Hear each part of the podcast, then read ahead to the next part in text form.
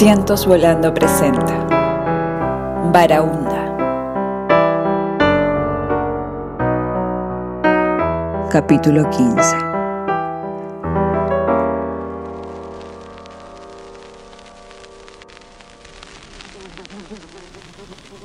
En ese momento pensé en qué haría Carlos.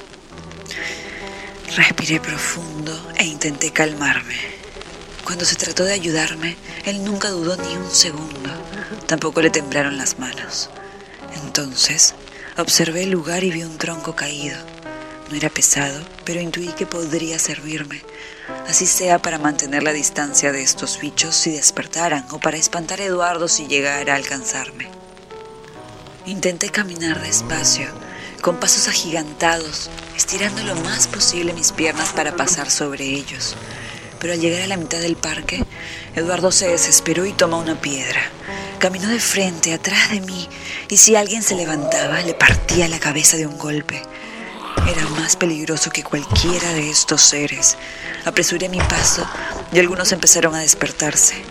Con el palo empujaba a algunos y a un par terminé por golpearlos con mucha fuerza, con esa fuerza que te nace del instinto de supervivencia y que no se controla con nada. Moría de miedo, pero logré atravesar la calle. Al voltear hacia atrás vi cómo se abalanzaban muchos de estos enfermos sobre Eduardo y cómo peleaba con ellos con una fiereza indomable.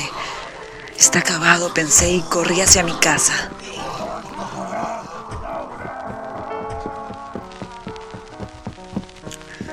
La reja y la puerta de entrada se encontraban abiertas. Entré lento, con mi tronco en la mano por si fuera necesario. Pasé por la sala en la que habían algunos cuerpos de enfermos muertos. En el comedor encontré a mi primo en el suelo, o a lo que quedaba de él.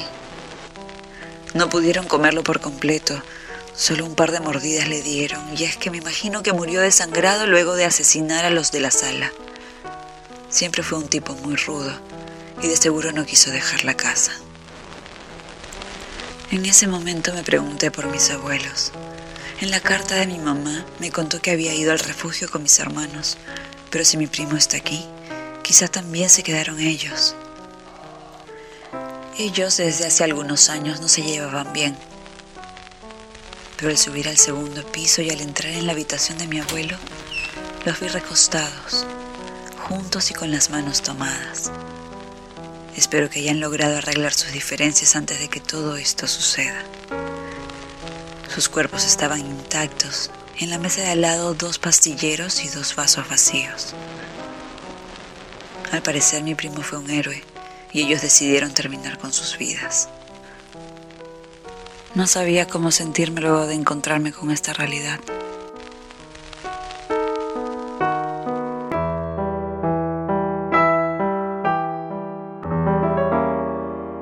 Para más información, síguenos en redes sociales como Cientos Volando.